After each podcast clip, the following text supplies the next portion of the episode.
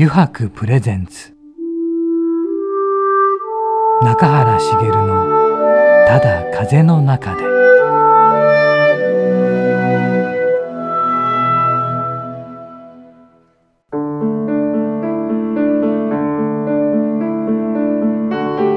皆さんこんにちは。声優の中原茂です。中原茂のただ風の中で。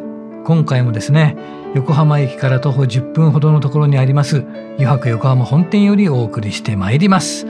さて今回のゲストなんですがね料理人の森田隼人さんです。中垣くん、はい、森田さんとはどこで出会ったのかな？森田さんとはですね、うん、実は、うん、あのとあるトークイベントに、うん、まあ、友人に誘われて行ったんですけど、うん、まあ、そこで登壇されてた方の一人でしてそうなんだ、えでとにかく話のもううまさというか、もう引き込まれてしまって、この人と絶対友達になりたいと思って あの 終わった後にあの名刺交換し、連絡させてもらって、もう無理ぐり自分からつながっていったっていうような感じです。そうだよねだってもう食べてるしね。ええ、お肉のお肉も、はい、まあ、その時はまだお肉食べてなかったんですけど、うん、あのとにかくあの何でしょうね情熱もそうですし、うん、あともともと建築やってたところとかも自分と通ずるところがあったので、まあぜひお話ししてみたいなっていうところが最初のきっかけですね。そうだね。じゃあ今日はいろいろ聞いていこうね。はい、はい。では早速ねお話を聞いていきましょう。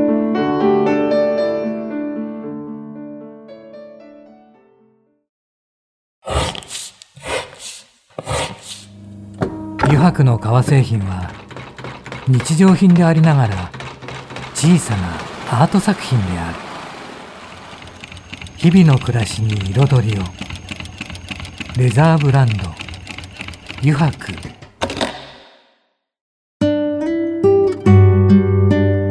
油白プレゼンツ。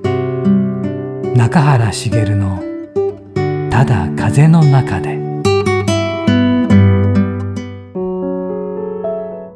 では早速お迎えしましょう。料理人の森田隼人さんです。森田さんよろしくお願いします。お願いします。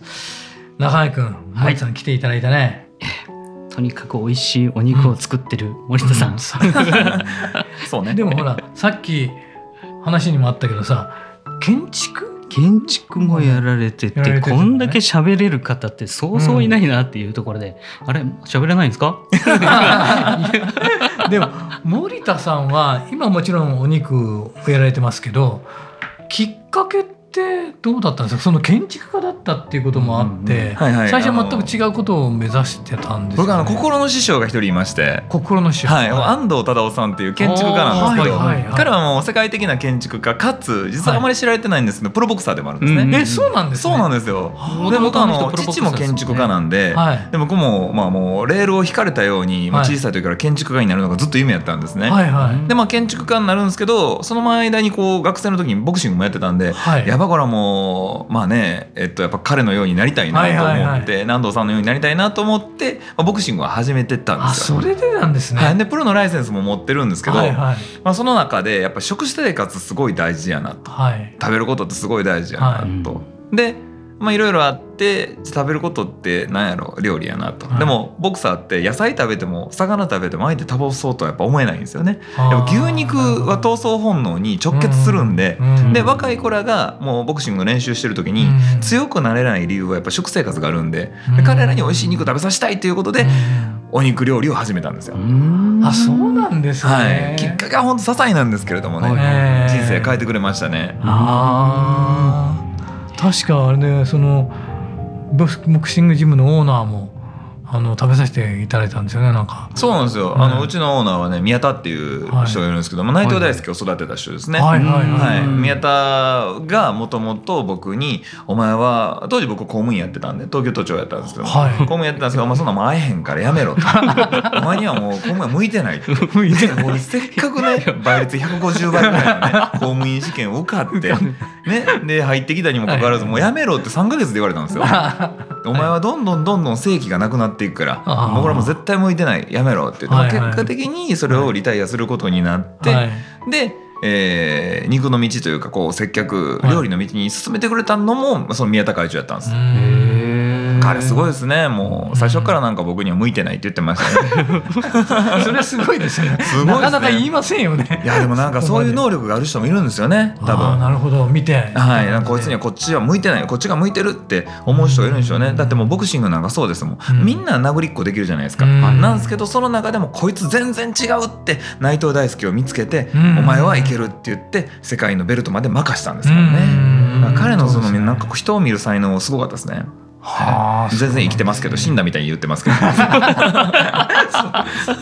怒られるじゃあそこのジムに行ったのはとても良かったってことですよね、はい、いやもう人生変えてくる。僕が一番最初に人として尊敬した人が宮田会長です、はい、あそうなんですね、はい、まだ生きてますけど。そうですね、はい、そうですね、えー、本当にね。でじゃあそのお肉で勝負をしようとなるじゃないですか、はい、最初として選ばれたのが焼肉ですよね。そうです。あのー、今6店舗次7店舗目が来週できる、はい、オンエアの時には7店舗目できてるんですけれども、はい、その中で唯一1店舗だけが焼肉屋さんであとは全部レストランなんですよね。はいはいはい、その1個がその立ち食い焼肉やったんですけどそこからが勝負のスタートでしたね。立ち食い焼肉もないことはなかったですよね。なかったんですよ当時は。当時はなかったってことですか。14年ぐらい前ですからね。立って食べる焼肉っていうのはね当時はまだ存在してなかった。ただ大阪のバラックのいわゆるその鶴橋とかには残った闇市の1店舗2店舗だけあったんですよね。でもそれぐらいだったと思いますよ。東京にはなかったです。それをやろうと思ったきっかけとかありますか？あのお金がまずなかったんで、はい、そのボクサーに肉を食わしたい、はいはい、けど安いお金じゃないと開業ができない。だからロースターを1個ずつ作れない。ダクトも持っていけないと、はい、ほなもうこれ立って食べると一番費用安くできるよね。はいはいはいはい、まあ、それが一番の発想でしたね。はい。でそうすると肉を安く食べさせれるでしょうって、はい、まあでもいろんな法律の紙にぶち当たっていくんですけどそこはもうやっぱり、あの建築家なんで、はい、プロですから、その辺は消防法とかいろんなものをクリアしてあの店が出来上がったという、はい、でそのお店の面積がなんと2.2坪しかないんですちっちゃいですよね。小さいです。この今収録しているところの、まあざっくり10分の1ぐらいですかね。そうですよね。はい。に20人が入るんですよ。20人はい。もう今ここにおるのがまあ10人以内ですけれども、これの倍ぐらいの人数がこの10分の1のところにひしめき合うって 想像できます？そこで一輪が23台置いててもう煙がもくもくくるんですよ。事故ですこれは。それでそことお肉と日本酒でしたっけ？そうですそうです。そうですよね。それを組み合わせてっていうそうですそうです。日本酒も当時はあんまりその肉に合わせるっていう文化はなかったんですけれどももう当時お金もなかったからスペースがないので、はい、流行ってたハイボールこれは氷を作らないとダメですよね、はいはい、ハッピーこれ瓶を置かなきゃいけないんですよね、焼酎ありふれてますよねポンと開けてすぐ出せるそのまま飲もうって日本酒しかなかったんですよ。なるほど。でも日本酒でやろうって思ったらもうお客さんに大クレームですよ、合わないと。なんでお前のところはこの魚を焼かないんだと。いや僕はもう牛肉が好きなんで。魚食べたって相手倒そうと思いませんから、はい、牛肉ですからって、合わないからやめろって言われて、言われて言われて言われ続けて、でもそれじゃ悔しいからって言って、日本中の酒蔵200蔵ぐらい回ったんですよ。はあ、もう北は北海道からみんなは沖縄沖縄にもあるんです。冷明っていうね小さいこれな年中夏ですから、はいはい、もう冷房を入れて 酒造りの時だけ冬にするっていう環境を 建物ごとやってるとこまで行きましたもんね。すごいですね。もうそこでいろいろ見た中で、はい、あこれやったら僕の思ってる日本酒作ってくれるやろっていう人らに8人ぐらいだけ見てたんですよ。はいはいはい、でその人らに牛肉に合う日本酒は俺こう思ってるからこうやってくれませんかって言って作ってもらったお酒を入れ出したら、はい、なんやこんな日本酒飲んだことない。発泡感のある日本酒なんか当時なかったですか？らそれは奈良県の風の森悠長酒造っていうのがあるんですよそんなんとかいろいろ作ってったら日本酒の世界が変わってきたんですよ。で牛肉と日本酒これいけるっていうことで数々の論文を書いてきて、それが認められてきてこの文化が広まったというかね。そうなんですね。論文まで書いてる僕多分料理人で日本で一番料理あの論文書いてると思います。すごいですね。すごい。はい、もう多分100は超えてるんで。えー、そんなにですか？はい。はあ、慶應義塾大学と一緒にこう先端分析センターのメンバーとか、はい、他のメンバーとかと一緒にこうデータ取ってもらって、はい、これが肉と日本酒に合うよねとか逆に日本酒に肉合うよねみたいな、うん、料理の技法はこうだよねみたいなことを科学的に、はい、あのアプローチしているっていうのがうちのグループになります。なるほど。じゃあ会うのには理由があったってことですね。ないとやっぱり、ね、そのなんかあるじゃないですか。このアイドルが言ってるから買うみたいな、はいはいはいはい、でもそれって結局違うアイドルが違うって言ったらそっちの方が力が強いと負けちゃうんですよ、はいはいはい、パワーバランスがやっぱり必要になってくるんで、はい、僕今でこそまあこうやってラジオ出させていただいたりテレビ出させていただいたりしますけれども、はい、当時はもう何者でもなかったので、やっぱり価格的見地を持っていかないと人は納得しなかったんですよね。ああなるほど、うん、確かに。それを見るとね読むとね納得するとこありますよね。やっぱりね、はい、こう料理人って中学ぐらいからやってらっしゃるじゃないですか。はいはいはい、僕は普通にもう大学出て資格国家資格取って、はい、で公務員になってでプロボクサーやってそこに至ってるんで、うん、もう料理のことで言ったらもう彼らからしたら「はんなんやねんこいつ」みたいなことになってるわけですよ。うん、急に出てきてこのちょんまげが何をテレビで喋ってる あるからもうだいぶだからそれで言ったらあれですよ誹謗中傷なんか受けまくってきましたからね。でもその中でも負けてられない。やっぱり食の世界を変えるんだと。日本を俺が支えるんだということを考えるとこういう価格的見地が必要だったんですよね。なるほど。まあなんか YouTube で炎上したりとかしてますけど。そのローストビーフはその炎上の日で焼かせていただきました。通りで美味しいわけで。そうなんです。火力が強い。ね中井君の目の前にね今日プレゼントしていただいたねローストビーフがあると、ね、まあねまあまあね。そうなんですけど。でもその食に、はい、あのずっと携わってなかったわけじゃない。ですか。あだからあのあれかな？特に。料理、まあ、焼肉屋をとしてっていう。だけどもここまで美味しいものを作れたりとかする、うん、あのやっぱり他の人から見たらなんでっていうところが疑問が生まれてくると思うんですけど。それは中垣さんも一緒ですよ、うん、急にだからなんていうのかな？シンクロニシティしてあのこんなねすごいプロダクトをねまあ作り始めたっていうのは同じことで、はいはい、あの欲求に率直で実直にあれと僕はすごく思うんですよね。で教えてもらうと枠が決まるじゃないですか。はいはい、でも僕らは誰にも教えてもらってないんでその分怒られますよ失敗もする。と彼ら教えてもらうんで失敗はしないですよね。でも僕ら失敗して怒られるんですけど怒られた時って男の子ってみんな思うじゃないですか。特に僕さはそうですけれどもなんで怒られてんねんって腹立つんですよね一回。でその後に素直に落とし込むじゃないですか。この腹立った時に抜け穴を探すんですよお前の遅刻してたらあかんやんけって。それは遅刻は全然ダメですと、でも遅刻してあかんねんけど男の子は遅刻してきた理由をなんとか怒られへんように考えるじゃないですか。いやちょっとおばあちゃんが倒れましてとか。そんなこと考えながらなんとか怒られにくいことを探すんですよね。同じでホルモンを入れたらいいなと思うじゃないですか。生レバー入れたいと。もうここなんか横浜ですから結構いいホルモンが土地区長からすぐ入るんですね。でも東京は当時土地区長がいいものがなかったんで。でいいえーとね、東京特に芝浦っていうのはかなり検査が厳しいんですけれども、うん、そのホルモンを入れようとすると入れられないと。またこうなんでやねんってなるわけですよね。でどうやったら入れれんねんみたいな。まだその内臓屋さんとつながるしかないよねみたいな。つながってったらまたそこでいろいろドンパチ問題が起こるんですよ。でも入れるって決めてるから、もうその今度なんとか入れていこうとするんですよね。だ結局ちょっと結構大きい団体にぶち当たるんですよ。大きめの国超えたところあたりのやつがぶち当たるんですよ。でその人らに言うたらやっぱ怒られるんですよ。これ結構あかんなってなって結局僕はもう牧場を一緒に提携して今熊本県でやってるんですよ。450頭の牛を飼ってるんですけど。本当ですか？そうなんですよ。めっちゃ可愛いです、ね、やってしまえと。そうなんです。それが一番早いんですよね。はあ。突破していくしかないんですよね。中木さんもね。それこそもうあの声優業界でも突破されてこられたわけですから。だってもう今の若手をねリードしてこられたわけですからね。これはすごいですよね。でも450頭ですか今。可愛いですよ。はあ。めちゃんこ可愛いめちゃんこ可愛いですか、はい だから普通のレストランは電話で発注して、はい、今日すみませんタン何本で、えっと、フィレ何本で、はい、みたいな。そんなこと言うんですね、卵何個でって言って、それ電話で言ったやつが届くわけですよね、こっからスタートなので、ブレブレなんですよ、素材のクオリティコントロールができてないから。でも僕らは完璧に450頭の中で土地区した中でこのクオリティしかうちに入れないって決めてるんで、はい、だからもう生まれた出産したとこから僕の料理は始まってるんですよ。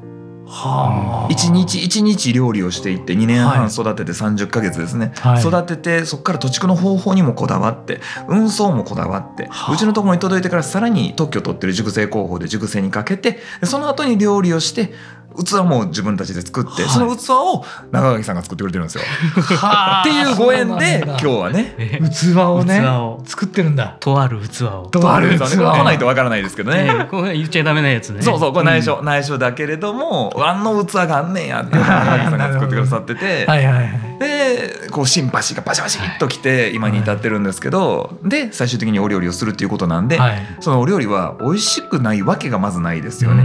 なんですけどそこに対しての全てのストーリーを話せるじゃないですか。で僕の美味しいは科学なんですけど、僕が一番やってるのは美味しいのコントロール、というのは結局その辺歩いてるおばちゃんが「はいどうぞ」って言って握ってくれたおにぎりよりも、名前を呼んでくれて握ってくれたお母さんのおにぎりの方が同じお米でも美味しいわけですよね。この美味しいのコントロールを料理人がなぜできないかっていうところにぶち当たったんですよ。で結果第一次産業からやっていくと全てのプロダクトコントロールを話せるのでそこに信頼が生まれてくるんですよね。ただもう一個足りなかったことがあって、はい、それをその辺通ってる人たちに僕がどれだけ有名になってお料理を作っても響かないと。だから僕は六花会っていう立ち食いの2.2坪しかない焼肉屋さんに通ってくれたお客様に次の扉を開いたんですよ。はい、ここに通ってくれると次の僕のお店に来れるよと。はい、その次のお店に通ってくれるとまた次のお店に来れるよと、はい、これの最頂点がクロスタム森田っていうその7店舗の一番上があるんですけれどもここなんですね。そうするともう僕のこと知ってきてくれてるんで、はい、お友達であってお友達であってお友達である方が来るんで、はい。はい、絶対美味しく思ってもらえる土台ができるんですね、その人たちのためだけに一次産業から作ったお料理を出すと、はい、これをなってくるとアートの世界に今度いけますもんね。そしたら牛の命が一番もったいなくないじゃないですか。はいはいはい。そうじゃないと、あもうこんなんで昨日こんなんあった上司鬱陶しいな言いながら焼肉焼いててだんだん肉が焦げて炭になってあもうこれ焦げてもうたからって網の下に捨てると、これよくないですよね。僕らがせっかく大事に育てた命の端切れを焦がすなんていうことがなくなるようにと思って作ったのがうちのグループのこういうシステムなんですよ。はあそんなこと誰も考えませんよね。考えてもなかなかできなかったかもしれないですよね。できないですよね。できなかったかもわかんないですよね。中原さん。だってそれだけ最初の立ち食いの家会もそれだけ流行るわけじゃないですか。結果ね。結果、はい、だからその次を一手を考えるわけじゃないですか。そうですね。だからそれだけ来るってことは誰も分かんなかったですもんね。そうですね。やり始めた時なんか立ち食いの焼肉が世の中なかったですから、はい、もうなんやこんなもん半年で潰れるわって上の中華料理屋がハオハオっていうところに行って上から水ない出来上がるほんまに。そう言って言われてたんです。そうなんです。そうなんです。もう先潰れましたけどね向こうの方が。本当にね。ざま見ろほんまに。でもそれだけね、はい、来てくれるお客様を大事にして、はいはい、その新しいお店をオープンさせていくっていうこの手法はまた斬新でしたよね。そうかもしれないですね、まあ、そのお金稼ごうとすると多分たもっと不特定多数の方に広めれたと思うんですけど僕はやっぱそうじゃなくてもともと寂しがり屋やしその大阪から出てきてるのもあって特定少数の方に僕はもうスポットライトを当てたっていう逆な発想やったと思うんですね。でもそれが良かったんです。不特定多数の方は、まあ、さっきも言いましたけれども他の有名店ができたらそっち行きますから、でも中垣さんみたいにこうやってもう何年も付き合いありますよ。でも特定少数のこういう力のあるクリエイターの方々は一度認めるともう絶対そのセグメント外さないですね。それでよかったと思います。それでおかげで中原さんにも会いましたしね、ありがとうございます。でもあのファンをたくさん獲得しろとは言いますよね。そのお店のお店のファンというか、はい、その不特定多数の人ではなくて、はい、特定少数の。特定少数のっては、はい、やと思うんですけどね、まあ、だから今回コロナでそれはもう如実になりましたよね。潰れてるとこっていうのはなんとなく安くてうまかったんですよ。理由がなかったでも僕らはやっぱりそのサイコロを振る理由がある人だけを集めてたんで、そのサイコロを振れない人がいますもんねほとんど。もう今日はどこでもいいからって振らないあるところに入っていくって、まあ、明るいところに飛んでこう早のようなものになってしまってると、でもそうじゃなくってサイコロ振って今日どこに行くって言ってコロコロコロ森田って出たら俺んとこ行こうかなみたいなことがあるといいですよね、そういう方々サイコロ持ってる人を見つけるっていうのが大事ですよね。なるほど。人生の6面体を多分作れる人間なんですよねここに今いる3人っていうのはきっとそれで共通点があるんやと思いますよね。僕ら建築ですからやっぱその6面体を研いでいく仕事をずっとしてきてたんですけどもまあ6個が限界だと思います。1面を振ったら下で見えないんですよ。でも他の上の面も3面しか見えないんですよね。残りの2面は後ろで見えてない。けれども誰かは見てくれてるんですよね。この上になった面しか光が輝かないですけど自分からあと2面見えてて3面見えてると裏の2面は誰かが見てくれてて一番下は下っ端になってるけども見えないけれどもずっと研ぎ続けてて目が出てるっていうね。多分そういう人生の6面体を研いでいったから今このコロナでも僕らはあのやっていけてるのかもしれないですね。なるほど中井君の建築同じようにやってきて。いやでもここまでの思想がその時自分は持ってなかったんで、やっぱり建築を諦めて、まあ、自分にとって一番向いてる仕事を探したら、まあ、今のこの仕事に行き当たってるんですけど。でもすごいよね。これだからここに来てほしいですよねショールームに。もう色がいろいろありますもんね。こんなに綺麗なしかも緑って言っても一個の緑じゃないですもんね、いろんな緑がある。結構考え方が一緒なのが、まあ、牛っていうものを、まあ、大元は一緒で。でそこから生まれる自分たちは副産物を扱っていてで、まあ、その副産物であってももともと命があったものなんで、まあ、その命を一番輝かせるプロダクトを自分たちは作っていこうっていうところでこの技法に行き当たってるっていう、まあ、ここで、まあ、この技法こそが、まあ、みんなの気持ちを、あのただの革製品じゃなくアートとして持ち歩けるそういうようなあのものにできてるなと。だからこそ、ね、感動が生まれて長く使っていきたいっていうふうな気持ちになっていけるなと。うん、本当にね。だからその僕らは牛は食べてね、うん、まあなくなってないんですよ。細胞として残っていくんで体の中にずっと残るんですけど、うん、でもプロダクトとして愛してねどんどん色がいい味が出てくるというかね、これは本当に牛ってすごいですよね。牛はね本当に人間と日本人とずっと密接にいてたんですよね、うん、なんですけども牛はずっと禁忌物って言って密接にいるからこそ食べちゃダメなものだったんですよね。80年前まで。禁忌物、うん、それがようやくご飯食べてご飯として食べていいですよって言われて日本全国に広まっててまだ100年経ってないと。はあ、そうなんですね、はいで皮だけはまたこれまた特殊なんですよ、はいはい、牛さん1頭あって内臓お肉に分かれていくんですけど、はい、その内臓もお肉も全部自分のところでもらえるんです。骨もね、はい、なんですけど皮だけは全部一色体にされちゃうんで皮だけはその牛の皮っていうのがなかなかいけないんですよ。だからねこれ前も相談したことあったんですけど皮はな難しいですねこれね。ねここの問題なんとかクリアしたいなと思っていて、ね、でだから育てた牛のあのなんとかちゃんの皮で作られた財布とかそういうふうにしてもらうともうあの肉も自分の体に取り込んで、えー、そこの皮すらもその後も愛せるっていうような状況が作れたらものすごく嬉しいなと思ってて、ね、サスティナブルですよね、すごくいいと思いますよね。そこだねそこをなんか実現できればね。でかい障壁があるんですよね。本当に。まあでもそんなの変えてった方がいいですよね。いろいろと、ね、変えていくべきですよね。和牛一頭一頭の価格がもう本当に軽自動車いやプリウスぐらいの金額になってきてるので、だからもう全ての和牛にはこう登記簿って言って、不動産と同じ書類がついて回るんですよ、はいはい、そこまでやってるんやったら、はい、もうやっぱりちゃんと最後まで面倒見るっていう法律に変えてもいいんじゃないかなと思ってるんですけどね。まあ、なかなかそれも進んでないのかもしれないですけど。じゃこれからでもそれがねそうやって変えられていく方向に行けばいいですよね。いいですよね。本当僕らで変えていきましょう。うん。そしたら本当全部全部？全部で。うん。でも和牛の皮はなんか薄くてむずいんですってね。あのあと油分結構含んでるんで、あの少し柔らかめなんですよ。あなるほど。でもその特性をあの今はちょっとマイナス要因でしか見られてないのをもっとあのプラス要因捉えて、あのそういうプロダクトにしていけばいいだけの話なので、全然いい商品生まれると思うんですよ。和牛可愛いですよね本当。めちゃくちゃ可愛い。和牛の話だけでやっぱもうこれだけって俺も和牛の話だけであと23日喋ってしまいそう それ困るんで。そう、ね、お腹減るしね。あでもここにあるかローストビーフ。あそうあります。みんなが食べたがってるローストビーフ。あ森田さんありがとうございました。いえいえどういたしまして。時間になりましたが、まだちょっとね、いろいろね、いろいろ聞かなければいけないことがあってね、うん、また YouTube のこともね、お聞きしたいと思うんですあありがとうございます。はい、えーとじゃあこの後ですね、実は森田さんあの9時やろうぜやるやるやるやる。嬉しいそのノリ。嬉しいですね。ちょっと昭和テイストなコーナーなんですけどね、ちょっとそれをまたね一緒にやっていただけると嬉しいですね。で引き続き森田さんよろしくお願いします。よろしくお願いいたします。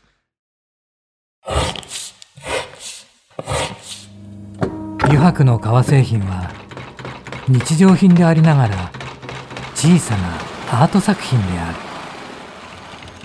日々の暮らしに彩りを。レザーブランド。油白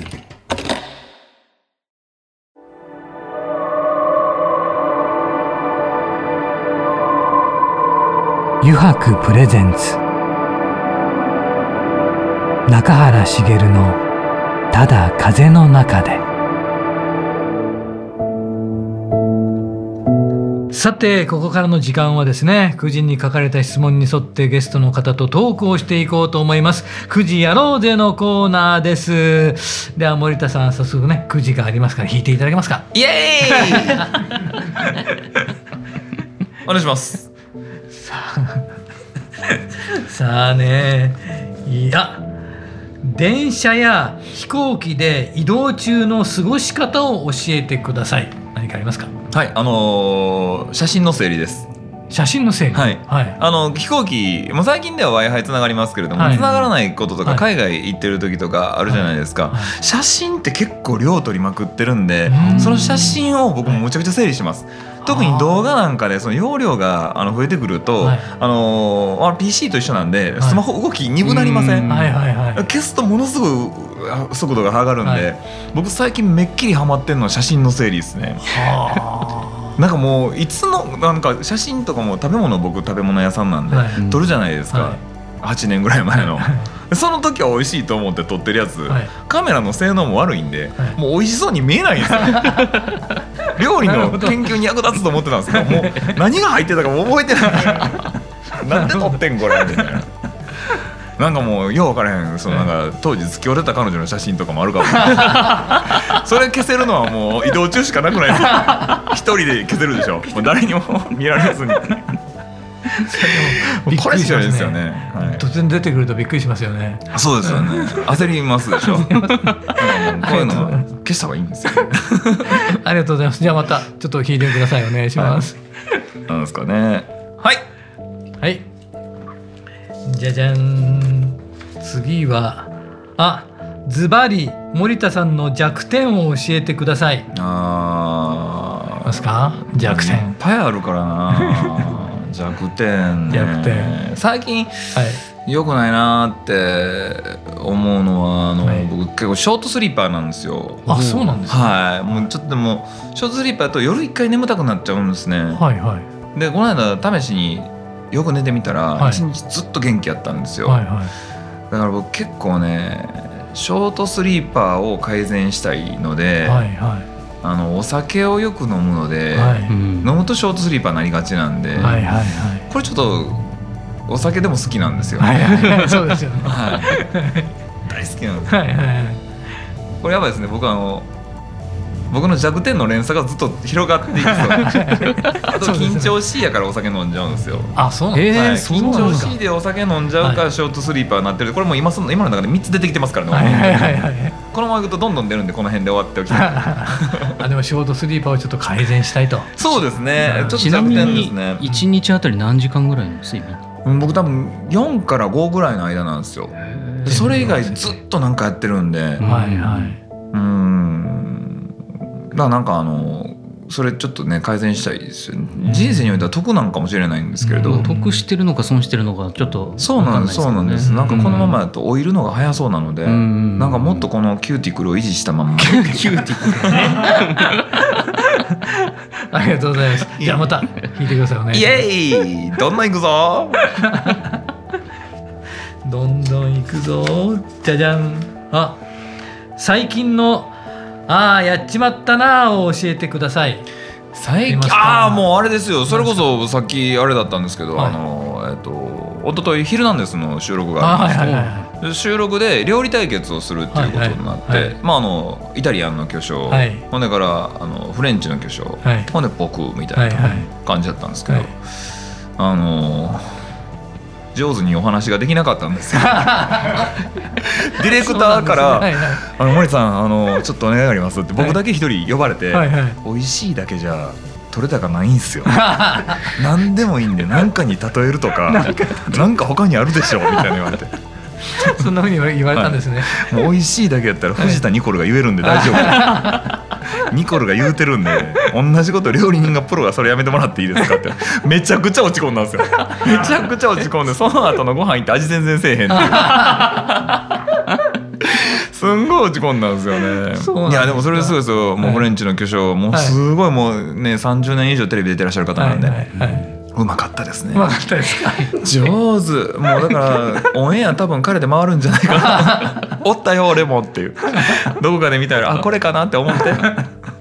このあのラジのオンエアの後にテレビ出ますんで。あ本当ですか。はい、でそれもちょっと、ね、ちょっと楽しみですね。ねお願いします。はい、ですね。はい。じゃあまた9時お願いします。引いてください。はい。あまだいけるんや。嬉しいな。これでどんどんいきますよ。じゃじゃん。出た。百戦錬磨の森田さんでも叶わない人？あと叶わないこと？は何何ですか？何かありますか？ああもうだからこれすごいですよね、はい、東急東横線でこれだけの よくこんだけ考えてきたな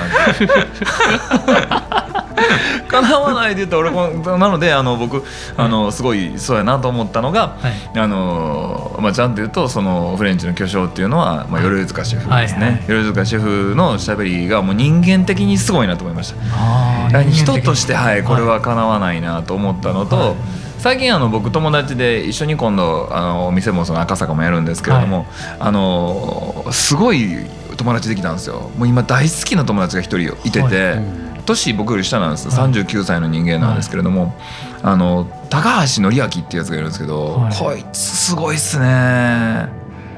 かなわないなって思いますね。その、はい、この人も本気で飲食で日本を変えようとしてるメンバーのうちの一人ですこれちょっと伝わんないですけども伝わんないですけどネットで調べたら彼の名前は出てくるんですけどもうちょっと別格です別格ですあの森田さんがそう思うはいもう本当別格ですね彼はクリエイターとしてもちょっとずば抜けてます。はあ、めちゃくちゃ気になります。ね、気になるね、うん。表出ない人間なんですよ。あ、そうなんですか。はい、でもラジオぐらいやったら言ってもいいかなと。なるほどね。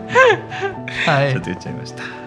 あじゃあ「空時やろうぜ」のコーナーもねちょっと大盛り上がりのうちに終わりましたが ありがとうございました森田さん。そしてまた来週もですね、えー、ちょっとお願いしたいなと思うんですがよろしいでしょうか？あ来週もいけるんですか？はいはい。あもうぜひぜひよろしくお願いします。よろしくお願いします。ではまたあの皆さんもですねまた来週森田さんの話を楽しみにお待ちください。森田さんありがとうございました。ありがとうございました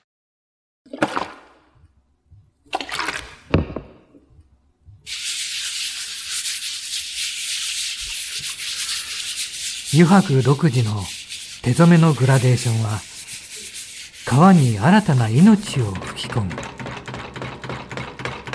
色とりどりの空の情景。青く深い海。誰もが感動するあの一瞬を閉じ込める。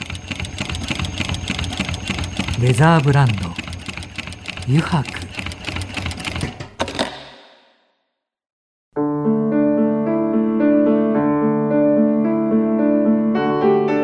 茂のただ風の中でそろそろエンディングのお時間です。さてねいかがでしたでしょうかね森田さんね。ちょっとねまた聞かなきゃいけない話もこれからあるんでまず次週のお楽しみということで皆さんお待ちください。はい。それではまた来週この時間にお会いしましょう。中原茂のただ風の中で。お相手は声優の中原茂でした。